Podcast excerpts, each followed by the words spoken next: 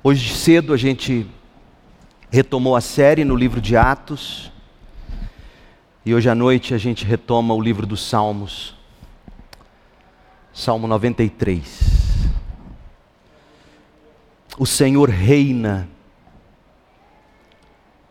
Ouça esse salmo, tendo em mente todas as mazelas no mundo nos últimos tempos. Tenha em mente a pandemia, a guerra na Ucrânia, os desgovernos dos políticos, os, as catástrofes naturais, tenha tudo isso em mente. E leia este salmo comigo, Salmo 93. Um salmo pequeno, cinco versículos. E tão rico, diz assim: O Senhor reina, está vestido de majestade Sim, o Senhor está vestido de majestade e armado de força. O mundo permanece firme e não será abalado. Teu trono permanece desde os tempos antigos, tu existes desde a eternidade. As águas subiram, ó Senhor, as águas rugiram como trovão, as águas levantaram ondas impetuosas mais poderoso que o estrondo dos mares, mais poderoso que as ondas que rebentam na praia, mais poderoso que tudo isso, é o Senhor nas alturas.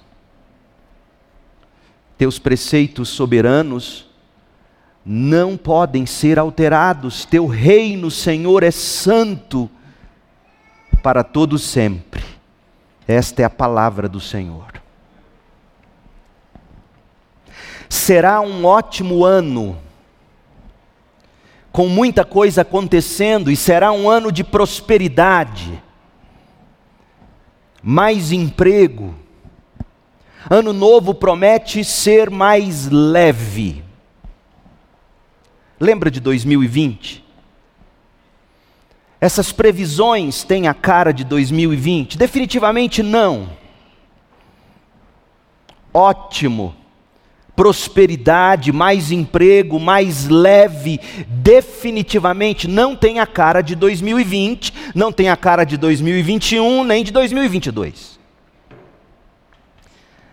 Mas foi assim que astrólogos famosos anunciaram a chegada do ano da pandemia de Covid-19. Será um ótimo ano, com muita coisa acontecendo, será um ano de prosperidade, mais emprego, será um ano mais leve. E veio a pandemia em 2020. Foi tão absurdo, gente, que fez, por exemplo, Felipe Neto questionar a astrologia. Parece piada, mas não é. Está lá no, no, no, Twitter dele em, em 10 de maio de 2020. Eis o que disse o homem em sua grande sabedoria. Parabéns, como sempre, astrologia. Pelo menos neste ponto a gente concorda, Felipe Neto e eu. Ora, gente, se tem algo que seja previsível na vida da gente, é que tudo é imprevisível. Aliás, talvez esta seja a maior dificuldade de todas, a incerteza. Pense comigo, tudo dentro de nós e no mundo ao nosso redor está em constante mutação. Das alterações anormais no DNA de um gene invisível aos olhos humanos, passando pela variação de humor das pessoas, até se chegar às mudanças nas grandes estruturas de poder das nações que afetam a economia, o estilo de vida de toda uma população tudo está em constante mutação. Heráclito de Éfeso, em 470 antes de Cristo, já dizia, abre aspas, nada é permanente, exceto a mudança. Ninguém pode entrar duas vezes no mesmo rio, pois quando nele se entra novamente, não se encontram as mesmas águas, e o próprio ser já se modificou. Fecha aspas. A imprevisibilidade é a maior de todas as certezas, especialmente de dois anos para cá. Este ano, 2022, por exemplo, ano de eleições, faz a gente indagar como será o futuro deste país, do nosso país. Na mesma esteira de incertezas, a gente ainda indaga, e a economia? Gasolina 10 reais já em alguns lugares do Brasil. E a pandemia? E o futuro dos meus filhos? E a minha saúde? E a guerra da Rússia na Ucrânia? Como ficará o mundo? De que modo tudo isso afetará o Brasil e a minha vida e a minha família? Tantas vezes a gente sente como se a vida fosse um castelo de areia. Você já brincou de castelo de areia?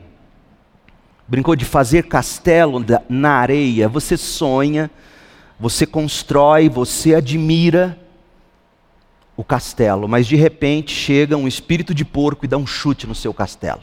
Ou alguém jogando bola lá longe, chuta a bola, a bola vem quicando e derruba o seu castelo. Ou você mesmo, sem perceber, não vê que a maré subiu, o mar se agitou e vem a onda e, e derrete a edificação dos seus sonhos. Não é assim, gente? A previsão é a imprevisão. A certeza é a incerteza.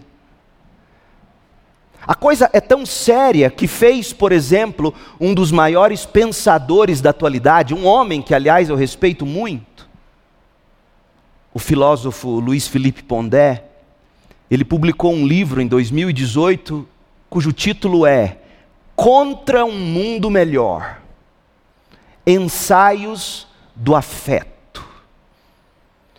Nesse livro, Luiz Felipe Pondé pinta a vida com cores céticas, cores melancólicas, como quem já está cansado de apanhar da vida e ele quer ter alguma esperança para continuar vivendo, e a esperança que ele encontra é não sonhar com um mundo melhor. Olha o pessimismo. Olha o que ele escreve, abre aspas. Ao longo dos ensaios e dos fragmentos deste livro, o leitor perceberá que sou contra um mundo melhor, eu sou cético, Carrego uma sensibilidade trágica, independentemente de minha vontade filosófica. E por quê? Porque o que nos humaniza, diz Pondé, é o fracasso. Homens e mulheres muito felizes não são homens e mulheres. Tenho medo de pessoas muito felizes, a consciência trágica, seja ela cósmica, seja miserável, miúda e cotidiana, determina o horizonte onde se move o humano. A tragédia é onde se move a vida, ele está dizendo. Dedico essas palavras a todos os nossos fracassos e com esses olhos atentos ao medo que porta seu nome próprio, cada medo tem um nome próprio é que o leitor deve ler estes ensaios e fragmentos aos pedaços. Fecha aspas. Gente, a gente fica com a, com a impressão de que para Luiz Felipe Pondé a esperança se acha em não se ter esperança, em se manter os olhos atentos ao medo. E ele diz: medo tem nome, e aí eu te pergunto: qual é o nome do seu maior medo? Eu tenho vários nomes. Portanto, já que tudo é imprevisível, caótico, já que tudo é mutante e mal, diz Pondé, o melhor a se fazer é sonhar contra um mundo melhor. De fato, gente, você percebeu pelas palavras que eu acabei de ler que o filósofo questiona a felicidade. Pondé enaltece o fracasso.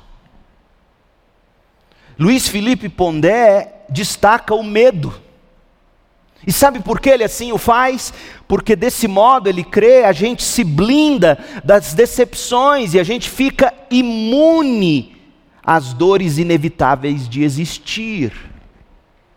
Agora vamos sair um pouquinho desse campo filosófico e vamos ser sinceros. Na prática, não é assim mesmo que muitos de nós vivemos? Talvez você viva assim, desesperançado cultivou tanta esperança ao longo da vida e se viu tantas vezes frustrado que agora você vive num estado de desesperança, não tem esperança em mais nada. Estado melancólico, um estado cético, duvida de tudo, duvida de todos, não acredita em ninguém. Talvez você seja ou tenha se tornado frio, distante. Qual a solução? Esperar a morte chegar. Porque se a pessoa atinge esse estado de desesperança, de melancolia, de ceticismo, de frieza, de distância, tem muita gente andando assim ao nosso redor. Muita gente, inclusive, que professa fé em Cristo. Qual é a solução se você atingiu esse estado de desesperança, de não esperar em mais nada, esperar a morte chegar? Sonhar talvez com um estado de não existir, distanciar-se dos outros. Muita gente se distancia dos outros. Você deixa de amar as pessoas, uma vez que quem ama se envolve e, portanto, sempre acaba sofrendo. Eu quero que você escute a proposta de Luiz Felipe Pondé, porque este é o evangelho no qual ele acredita. E é o evangelho que milhares e milhares de pessoas hoje, bem estruturadamente no raciocínio delas ou não, milhares e milhares de pessoas acreditam nisso. Olha o que ele diz. Falo aos homens e às mulheres do mundo contemporâneo. Quem são eles? Sem tempo sempre com pressa e sem tempo, com pressa e fazendo contas, falando ao celular enquanto fazem contas, correndo, Assim como insetos assustados que correm como crianças com medo em busca, ouça, do repouso oferecido pela sombra e pelo esquecimento, e no futuro sonhando com a vida silenciosa na forma pura da pedra, uma pedra que pressente a divindade. Eu discordo dele. Respeitosamente eu discordo de Pondé. Gente, em face da imprevisibilidade, em face das constantes transformações, em face das tragédias da vida, em face da dor de existir, como a dessa mãe por quem oramos hoje à noite, que perdeu uma filha de 35 anos. O melhor discordando de Pondé, o melhor não é viver com os olhos fixos no medo. Buscando coragem, encarando o medo, esse não é o melhor. Buscando coragem, sabe-se lá de onde, para encarar a vida e viver assim mesmo, aguardando o dia em que nós vamos simplesmente atingir o estado de não existir a morte, porque ele acredita que morrer é atingir um estado de não existir, é você se misturar com a natureza, quem sabe uma pedra. O pó do seu corpo um dia virará uma pedra. Talvez seja nisso que ele creia, como muita gente. Sonhando com a vida silenciosa na forma pura da pedra. Nada disso, gente diante das tragédias do mundo, das tragédias pessoais, diante do medo que tem nome, o melhor não é se blindar afastando-se uns dos outros. O melhor não é ficar cético. O melhor é fazer como o salmista. Na insegurança do salmista, o salmista tomado de medo, o que ele fez? O salmista calçou a esperança dele na única certeza que ele conhecia e lhe bastava. Qual era a única certeza do salmista? Leia de novo o salmo, ele é pequeno. Leia comigo. O Senhor reina, essa é a esperança dele. Salmo 93. O Senhor reina, ele está vestido de majestade, está vestido de majestade e armado de força. O mundo permanece firme, não será abalado, teu trono permanece desde os tempos antigos, tu existes desde a eternidade. As águas subiram, ó Senhor, as águas rugiram como trovão, as águas levantaram ondas impetuosas. Mais poderoso que o estrondo dos mares, mais poderoso que as ondas que rebentam na praia, mais poderoso que tudo isso é o Senhor nas alturas. Teus preceitos soberanos não podem ser alterados. Teu reino, Senhor, é santo para todo sempre. Olha ao seu redor. Se você buscar esperança olhando ao seu redor, você vai ficar tonto, com tudo em movimento, mudando, como, como se você estivesse naquele brinquedo que eu sempre detestei, mas quando menino insistia em brincar para sair vomitando a xícara maluca. Olha ao redor e você vai se ver como uma criança na xícara maluca, tudo em movimento, mudando, incerto, tudo te amedrontando. A solução não é olhar ao seu redor, a solução também não é olhar para si mesmo. Seja honesto, e se pegará com medo, numa montanha russa de emoções, ora alegre, ora triste, ansioso, inquieto. Se você olhar para as pessoas, você vai se decepcionar com a inconstância delas, com a impiedade delas. Portanto, meu Deus, será que algum dia haverá alguma estabilidade na vida? Ora veio a Covid-19, a pandemia acabando e agora a guerra na Ucrânia. Meu Deus, o que virá a seguir? Sem contar, gente, aqueles problemas pessoais que nos corroem por dentro. Seus problemas com filhos, com as finanças, com a casa, com o casamento. Como será o amanhã?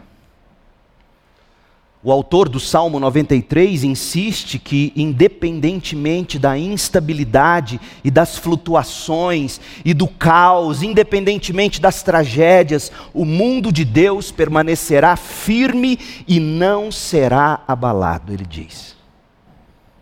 Em que pese, como ele escreveu, o rugido das águas dos mares. Você já observou o rugido das águas dos mares, o quanto quando, o quanto podem ser assustadores, apesar disso, em que pese os barulhos assustadores da vida. O salmista diz: tudo seguirá imperturbável. Este salmo é sobre o poder e a majestade de Deus. Este Salmo 93 abre uma sequência de salmos que louvam a Deus como Rei Começa com o Salmo 93, pula o 94 e aí vai do 95 até o Salmo 100. Este é o tema central dos salmos a seguir. O Senhor reina. O salmista está apregoando a soberania divina. Mas a pergunta que a gente faz, a pergunta honesta é a seguinte: o que, que significa o Senhor reina num mundo de pandemia?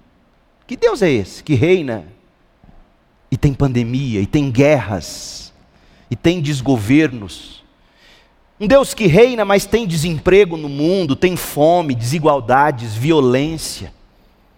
Um Deus que reina e a gente lida com a imoralidade, com a pornografia, com a pedofilia, com abusos, com impunidades, com, com pânico, com depressão, com medo, com ansiedade e tudo mais.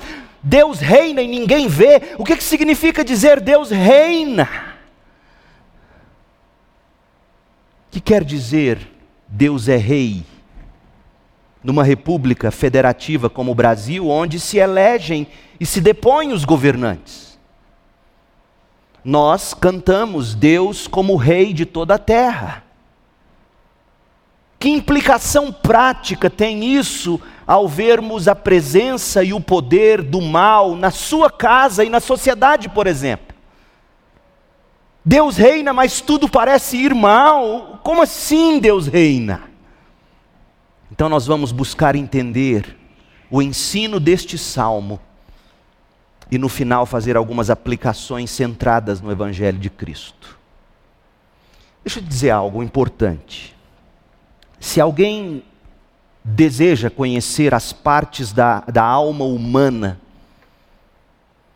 essa pessoa não terá que estudar psicologia, em primeiro lugar, ela terá que estudar os salmos, em primeiro lugar. Salmos são uma anatomia de todas as partes da alma. Comece a ler os salmos todo dia. Todo dia um salmo, um trecho de um salmo, na sequência dos salmos. Você vai descobrir que os salmos nos dão orientação na experiência da vida, na experiência cristã. Os salmos revelam como nós devemos reagir em todas as diversas circunstâncias da vida. Salmos proporcionam para nós vocabulário para os nossos sofrimentos. O que dizer quando dói? Salmos nos dão palavras para dizer quando tudo é alegria. Os salmos nos munem de argumentos e de palavras para os bons e para os maus momentos. Leia os Salmos, começa do primeiro e vá até o último, 150, e você vai descobrir que é provável que não haja experiência humana que não tenha sido abordada pelos salmistas nos poemas deles. Os Salmos falam da vida, de doenças, da morte, de conquistas, de perdas, de alegria, de tristeza, de traição, de depressão, de fartura, de escassez. Os salmos cobrem todas as partes da alma da gente. Não é à toa que uma psicóloga me ligou um dia para dizer que uma das coisas que ela prescreve para os pacientes é que eles leiam os salmos e ouçam as minhas mensagens para estudar a alma delas, para entender a alma delas. Porque é isso o que nós temos estudado nesta série no livro dos Salmos. Você quer palavras, você quer vocabulário, você quer saber se expressar quando dói ou quando é tudo prazer, quando ganha ou quando perde, quando nasce, quando morre. O que dizer, como dizer? Os salmos são compostos por 150 salmos. Os 150 salmos estão divididos em cinco livros, nós já falamos disso. O salmo que nós lemos, Salmo 93, está no livro de número 4 do Saltério, no penúltimo livro do livro dos Salmos. O livro 4 vai do Salmo 90 ao 106. E no livro 4 nós já estudamos o Salmo 90, o 91, 92 e agora a gente chegou ao 93, que é o quarto salmo do livro 4 do Saltério.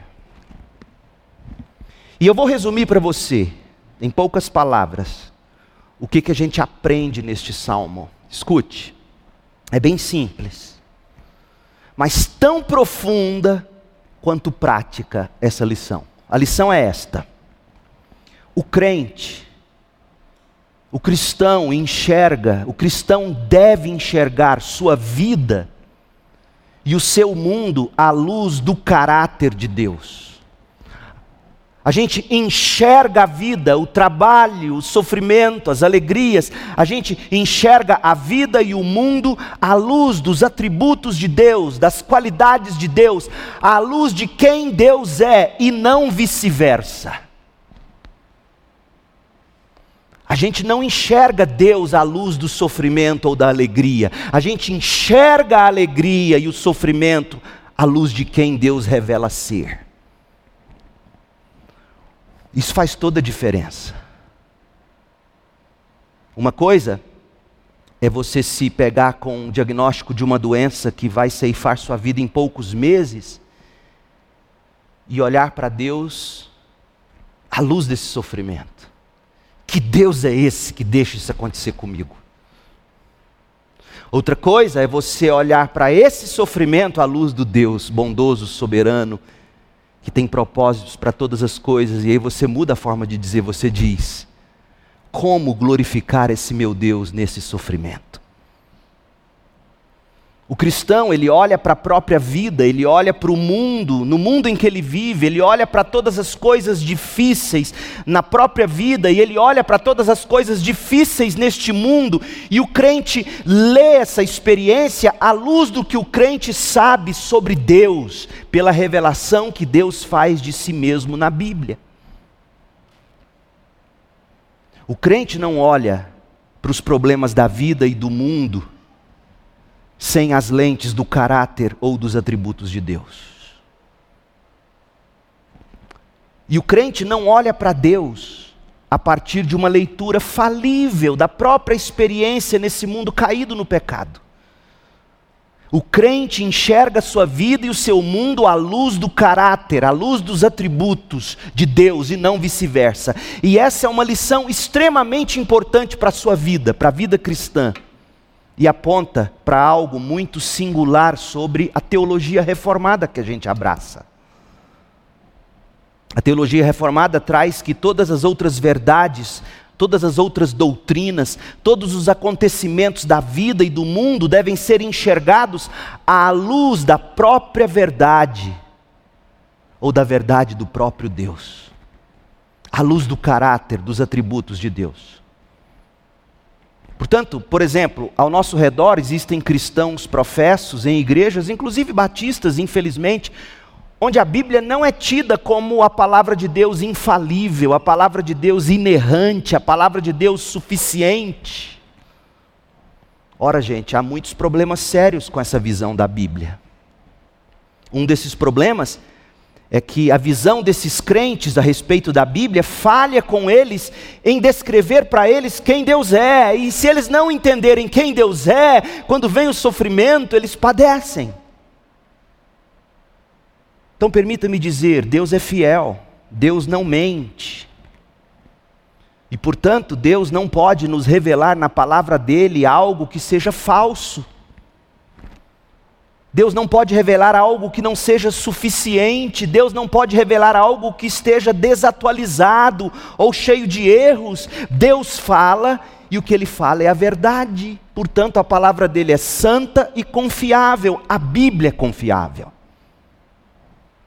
Está na essência do caráter de Deus a verdade, a justiça, a santidade, o amor e a fidelidade de Deus. E assim, a Bíblia a Bíblia que Deus nos entregou é, é, consistente com o próprio caráter de Deus, e porque em Deus não há inverdade, também na palavra de Deus não há inverdade ou falsidade.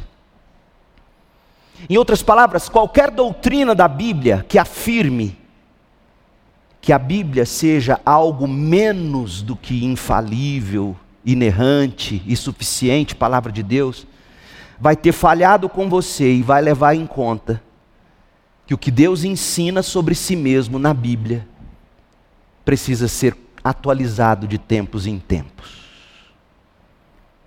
E isso é triste, porque lembra do que eu disse? Você tem que aprender a olhar para os problemas da vida à luz do que Deus revela ser para você.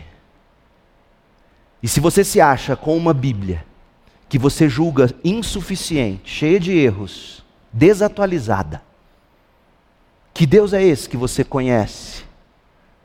Quais são essas lentes através das quais você está olhando a vida? Você tem que aprender a olhar para a vida à luz da palavra de Deus. E é isso que o Salmo 93 está fazendo. Por isso eu estou falando da doutrina da Bíblia para você.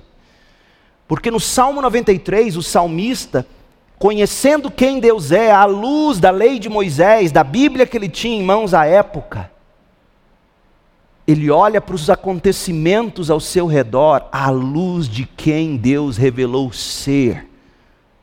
E Deus revelou quem é pelas Escrituras. Então vamos ao Salmo 93.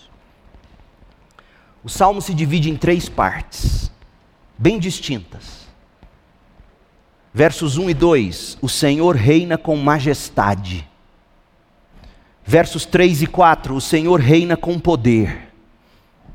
E verso 5: O Senhor reina com justiça.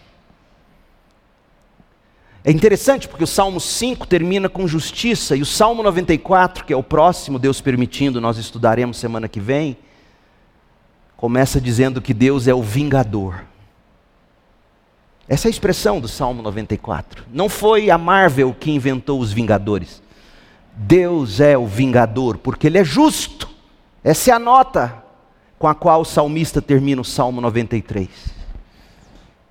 Então Deus é majestoso, versos 1 e 2, Deus é poderoso, versos 3 e 4, e Deus reina com justiça, versos 5. Essas são as lentes através das quais o salmista estava enxergando seus problemas.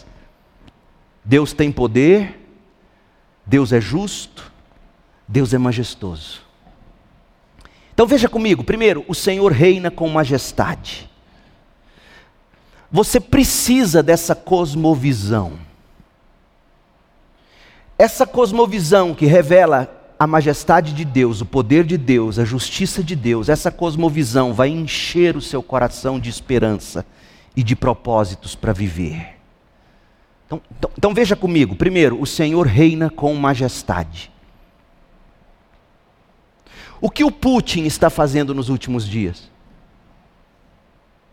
ele está querendo provar a majestade dele como soberano da Rússia, trocando em miúdos. Porque é isso que os poderosos fazem, é isso que as nações fazem, elas desfilam sua majestade e seu poder. É isso que o 4 de julho celebra nos Estados Unidos, a independência, a vitória. O 7 de setembro no Brasil, é isso que os monarcas, os reis, os estados soberanos fazem. E os dois primeiros versículos dão a nós a, primeira parte do salmo, e eles simplesmente afirmam o seguinte: Deus é rei e ele reina soberano. Deus é rei. Gente, isso é tão fácil de dizer, mas é tão difícil de assimilar, não é verdade? Eu duvido que alguém teria coragem nesta assembleia de se levantar e dizer: Não, Deus não é rei, o Senhor não reina. Eu sei, tem gente que pensa assim, mas é difícil dizer isso. Você acredita, você professa que Deus é rei. O problema é que na prática a gente tem dificuldade de crer nisso. Especialmente quando as provações da vida nos atingem e quando o mundo parece estar tão desgovernado como agora, não é mesmo? E sua própria vida. Tudo desgovernado, incerto. Mas a primeira coisa que o salmo ensina é que Deus é rei versos 1 e 2: O Senhor reina. O Senhor está vestido de majestade, sim, o Senhor está vestido de majestade e armado de força. O mundo permanece firme, o mundo não será abalado. Teu trono permanece desde os tempos antigos, tu existes desde a eternidade. Note os atributos de Deus que são destacados nesse versículo. Quem é Deus para esse salmista? Primeiro, Deus é majestoso. Ele fala isso duas vezes. Ele é revestido de majestade. A majestade é uma ideia difícil de definir. Mas majestade tem a ver com a dignidade do soberano. Majestade tem a ver com a autoridade do soberano, com a imponência, com a grandeza do soberano. Majestade é a característica dos monarcas terrenos, os quais se esforçam desde a antiguidade para causar e aumentar a impressão da majestade pessoal, pela multiplicação da ostentação de, de penduricalhos preciosos e de poder bélico para governar. Majestoso esse império, majestoso esse rei, esse soberano. Entretanto, Majestade é supremamente o atributo natural daquele que é o rei dos reis, acima de tudo e de todos. o rei acima dos reis e dos governantes, e que não precisa multiplicar as pompas do seu poder para encantar ou para impressionar. Deus é majestoso por natureza. Isaías teve uma contemplação dessa majestade, Isaías 6, de 1 a 5. Olha o que diz o profeta. No ano em que o rei Uzias morreu, morreu o rei. Será que se foi com o rei a esperança? Não, no ano em que o rei Uzias morreu, eu vi o Senhor. E como ele o viu? Ele estava sentado em um trono alto e a borda do seu manto enchia o templo. Perceba a majestade. Acima dele havia serafins, categorias de anjos cada um com seis asas, com duas cobriam o rosto, com duas cobriam os pés e com duas voavam, diziam em alta voz uns aos outros: Santo, Santo, Santo é o Senhor dos exércitos, toda a terra está cheia da sua glória. Suas vozes sacudiam o templo até os alicerces e todo, e todo o edifício estava cheio de fumaça. Então, diante de tanta majestade, o que, que te resta? Olha o que ele diz eu disse: Estou perdido, é o meu fim. Pois sou um homem de lábios impuros e vivo no meio de pessoas de lábios impuros, e meus olhos viram o Rei, o Senhor dos exércitos.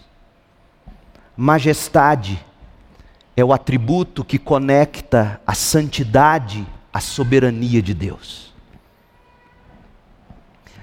De volta ao Salmo 93, além de majestade, o salmista diz que Deus é poderoso ele é majestoso, ele é poderoso. Salmo 93, 1. O salmista estava tão impressionado com a majestade, como característica do, do reino de Deus, que ele repetiu a ideia duas vezes: o Senhor reina, está vestido de majestade. Sim, o Senhor está vestido de majestade.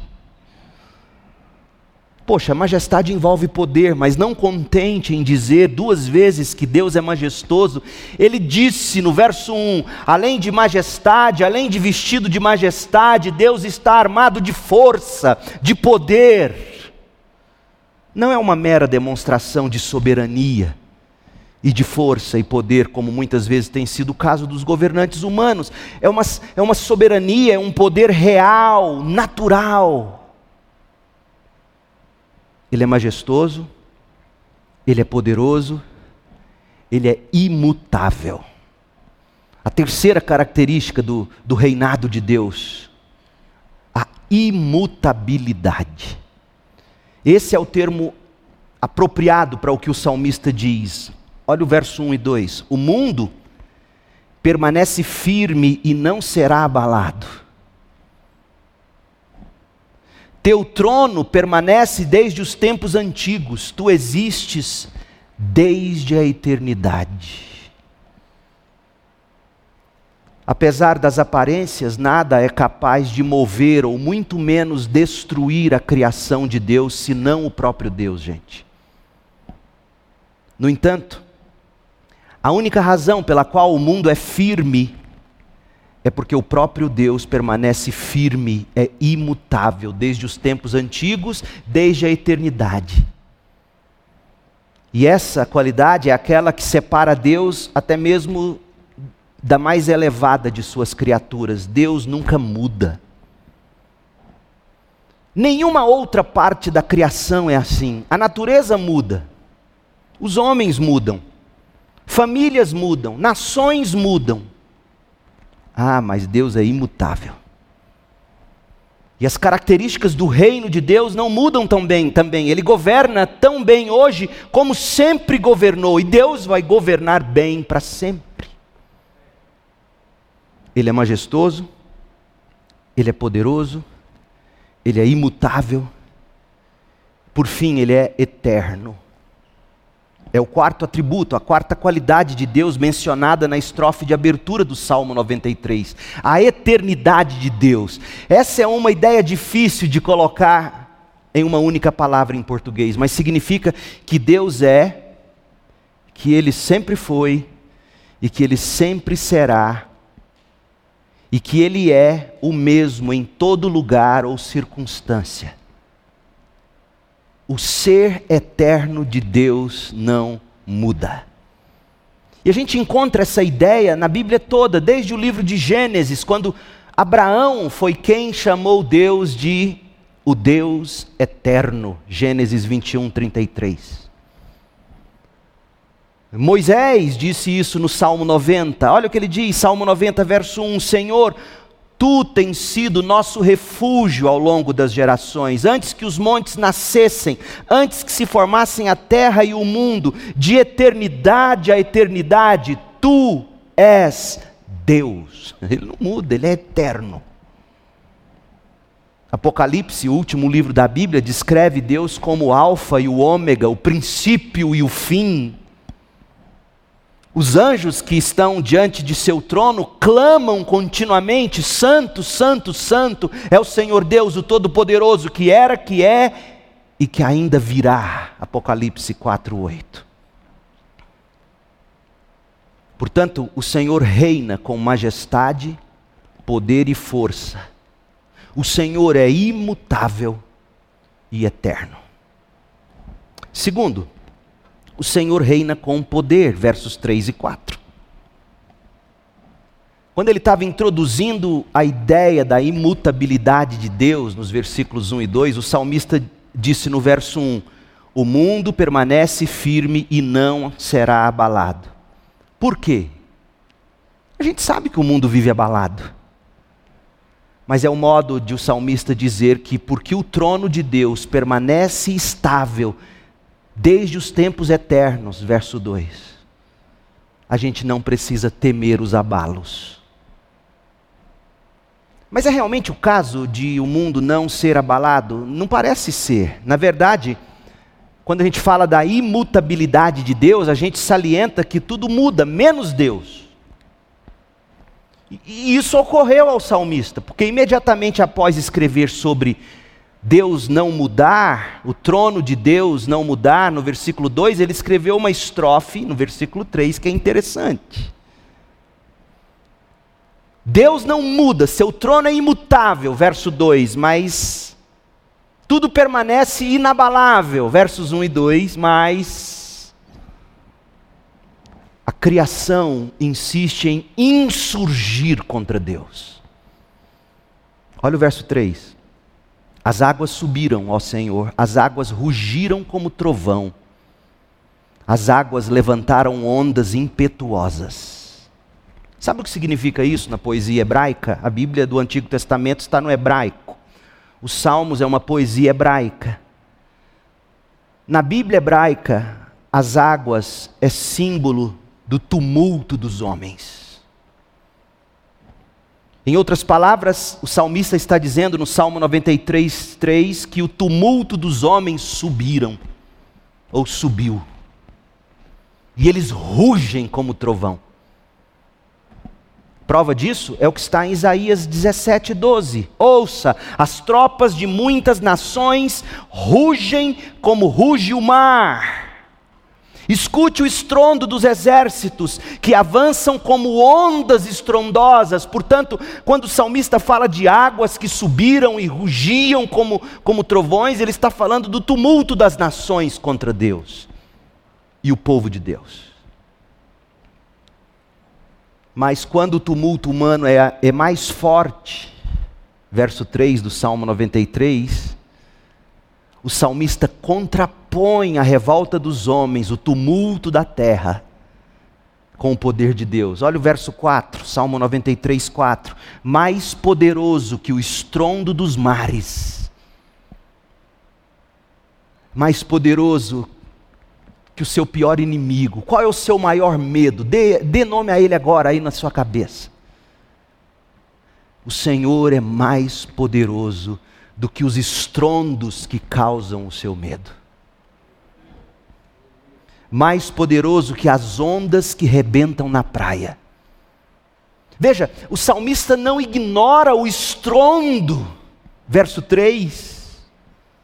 Aliás, ele enaltece ele traz essa escuridão para ele poder jogar a luz do poder de Deus, vinda do verso 4, mais poderoso do que o estrondo da sua doença, da sua perda, dos seus medos do que as guerras e pandemias, mais poderoso do que tudo isso, mais poderoso que as ondas que rebentam na praia, mais poderoso que tudo isso é o Senhor nas alturas. Lembra? Ele é majestoso, ele é poderoso, ele é imutável, ele é eterno. Tudo isso para o salmista, na medida em que começava a temer os barulhos ao redor, se lembrar ou lembrar sua alma de que sim, estamos assustados, mas não há o que temer. O trono do Senhor permanece inabalável. O Senhor reina majestoso, não apenas sobre o cosmos, porque foi isso que o salmista afirmou nos versos 1 e 2 do Salmo 93. O Senhor reina soberano sobre o cosmos, sobre a criação, mas Deus também reina soberano e poderoso sobre os reinos e os governos humanos. Versos 3 e 4. Então, o Senhor reina com majestade, o Senhor reina com poder, por fim, o Senhor reina com justiça. Deus é majestoso, versos 1 e 2. Deus é poderoso, versos 3 e 4. E Deus é justo, verso 5. Olha o verso 5. Teus preceitos soberanos não podem ser alterados. Teu reino, Senhor, é santo para todo sempre. Os planos de Deus, os, os preceitos, os, os preceitos soberanos não podem ser alterados, ou seja, nenhuma tragédia, nenhuma enfermidade, nenhuma dificuldade, nenhuma perda, nenhum desgoverno das nações, nenhuma guerra, nenhuma pandemia, coisa alguma da pior espécie será capaz de alterar os preceitos soberanos de Deus. Isso tem que te trazer paz na hora da tormenta. Sim, eu não esperava esse diagnóstico nessa época da minha vida. Mas isso não muda os preceitos soberanos de Deus. Eu não esperava essa guerra nesse momento, quando a economia ainda catando os cacos. Eu não esperava isso. Sim, mas os preceitos soberanos de Deus não podem ser alterados coloque a mazela que for, dê nome a esse seu medo. Por mais que aconteça, e pode ser que aconteça, teu reino, Senhor, é santo para todo sempre. Nada pode alterar os teus preceitos.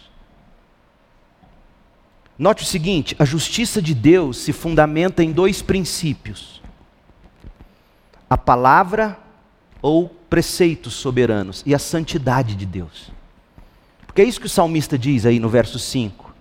Preceitos soberanos ou palavra soberana não altera, apesar das dificuldades. E o Senhor é santo. Gente, você sabe, uma das coisas que, que mais nos decepciona é quando você dá um voto de confiança para alguém e essa pessoa vem te apunhala. Ou quantos de vocês poderiam falar de, de empregados a quem você deu tanta chance, oportunidade, e a pessoa veio e, e te roubava, te traiu. Ou o cônjuge assumiu uma aliança com você diante do Senhor e um filho, um pai, um padrasto. Você dá um voto de confiança e essa pessoa te arrebenta. Você vota, você confia aos nossos governantes, aos seus governantes, a chance de governar a nação e a cidade de um modo digno, e vem esse maldito IPTU. Vamos ser honestos, você sabe, uma das coisas que mais nos decepciona é quando as pessoas em quem nós confiamos tanto nos traem. Isso nos revolta. E aqui está o salmista dizendo, no verso 5: olhe, algo sobre Deus é que com Ele, majestade e poder são sempre usados para o bem e para o que é correto, porque Deus é justo, Deus é confiável, Deus é santo. O governo de Deus se funda nos preceitos soberanos e na santidade de Deus. Portanto, você pode ter certeza de que o exército de Deus, o exercício do poder por parte de Deus, nunca decepcionará você. E se você for tentado a, se decepcionar com Deus, o que você tem que revisar não é Deus, é o que te leva a imaginar que Deus não está sendo justo. Porque Ele é justo. E a justiça dele se baseia na palavra dele, nos preceitos soberanos dele e na santidade dele. Deus tem palavra e ele não é como os homens. Ele é fiel. Então, talvez você hoje à noite esteja perdido em meio a tanta incerteza. Talvez você chegou assim aqui, atolado em tanto desgoverno desesperançado depois de tantas decepções e fracassos. Talvez você esteja ferida por tantas perdas, cansado de muito correr e tentar e tratar e buscar, amedrontado quanto ao que te aguarda o amanhã. Saiba que vai trazer alento para o seu coração saber que Deus, o Senhor, reina. Ele reina com majestade, com poder, com justiça isso vai trazer paz ao seu coração, confiar ao Senhor a sua vida. Ele que é majestoso, poderoso e soberano. Lembra o que Luiz Felipe Pondé disse no início? A mensagem dele, até certo ponto, você pode tirar uma vantagem dela. Ele diz: Olha, não sonhe com um mundo melhor. E de fato, gente, deixa eu te dizer uma coisa, crente, cristão. O nosso sonho não é o de um mundo melhor. Preste bem atenção no artigo. Nós não sonhamos e não esperamos um Brasil melhor, um mundo melhor. A nossa esperança é o mundo melhor. A nossa esperança, como Paulo escreve, é a da vida eterna. E, e, a nossa esperança não é entrar num estado de não existência como da pedra. Isso não é viver, isso é vegetar. E é curioso que você sempre se torna a imagem daquilo que adora. E se você imagina o seu fim como de uma pedra, você vai aprender a viver tornando-se pedra, insensível, seco. Tanta gente vivendo assim. Você não tem que viver assim. Eu não estou dizendo que você tem que sonhar com um mundo melhor. Tampouco estou dizendo que você tem que achar que vai morrer e acabou, porque não é verdade. Esta vida é sua única chance. A Bíblia diz em Hebreus 9, 27 que cada pessoa está destinada a morrer uma só vez, e depois disso vem o julgamento. Hebreus 9, 27. Cabe ao homem viver uma só vez e depois disso vem o julgamento. Você não terá outras chances. E outra coisa, não se espera um mundo melhor. Qual é a vida que nós esperamos? A vida que nós esperamos é a vinda do reino de Deus na forma como, como Jesus nos ensinou a orar em Mateus 6,10, o Pai Nosso, venha o teu reino, seja feita a tua vontade na vinda do seu reino. Essa é a vida que a gente quer, não é uma vida melhor, a gente quer a vinda do reino. Do reino do rei, que é soberano, majestoso, poderoso, imutável, eterno esse reino é maravilhoso por causa do rei que está no trono. O rei é Jesus Cristo. Davi diz isso no Salmo 110, verso 1. Davi chamou Cristo de meu Senhor. O reino de Cristo não é deste mundo, o reino de Cristo não procede desse mundo, não vem de Brasília, não vem da OTAN, não vem da ONU.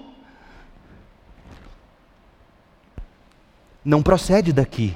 João 18:36. De onde virá esse novo reino, esse novo mundo, essa nova vida? Abra no último livro da Bíblia, Apocalipse 21, diz assim: Então vi um novo céu, uma nova terra pois o primeiro céu e a primeira terra já não existiam, e o mar também não existe mais. E vi a cidade santa, a nova Jerusalém, que descia do céu. Veja, não desce da capital do país, não desce do Senado,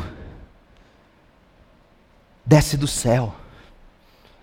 Essa é a nossa esperança. Vi a cidade santa, Nova Jerusalém, que descia do céu, da parte de Deus, como uma noiva belamente vestida para o seu marido, ouvi uma forte voz que vinha do trono e diziam: Vejam, o tabernáculo de Deus está no meio do seu povo, Deus habitará com eles e eles serão seu povo, o próprio Deus estará com eles, ele lhes enxugará dos olhos toda lágrima, e não haverá mais morte, não haverá mais tristeza, não haverá mais choro, não haverá mais dor, todas essas coisas ruins passaram para sempre. Essa é a vida que a gente espera. Não é você viver o bastante para curtir a vida, não é essa vida que a gente prega e espera. O acesso a esse reino já nos foi aberto e o nosso lugar está sendo preparado. Tudo isso pela morte e ressurreição do Cordeiro de Deus que tira o pecado do mundo. Ele é o rei que morreu como cordeiro, mas ressuscitou vitorioso e subiu ao céu e voltará para buscar os seus, para que estejam com ele onde ele estiver. João 14, de 1 a 4. O Senhor reina, ele reina majestoso, poderoso e com justiça. Mas quem é o rei? Jesus é o Rei majestoso. Jesus foi quem recebeu do Pai toda a autoridade no céu e na terra para buscar e salvar os perdidos. E Ele busca por você. Jesus é o Rei poderoso. Jesus acalma tempestades, ventos e mares lhe obedecem, e Ele é poderoso também para perdoar pecados, inclusive os seus. Jesus é o Rei justo, que cumpriu no próprio corpo a lei de Deus e se fez justiça de Deus para todos os que nele crê. Jesus é santo, Jesus é justo. Jesus não habita com pecado. Mas Jesus é gracioso, justificador, porque ele morreu no lugar do pecador um substituto para você e para mim que merecíamos aquela cruz, a morte eterna, o salário do pecado é a morte. Mas Jesus é justo, ele não varre o pecado para debaixo do tapete, a pena tem que ser paga. Você não ia querer um juiz que simplesmente apaga a transgressão do homem que estuprou sua filha, por exemplo. O que você ia querer fazer com um juiz desse?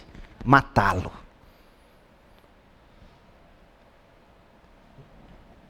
Deus não poderia simplesmente apagar nossos pecados.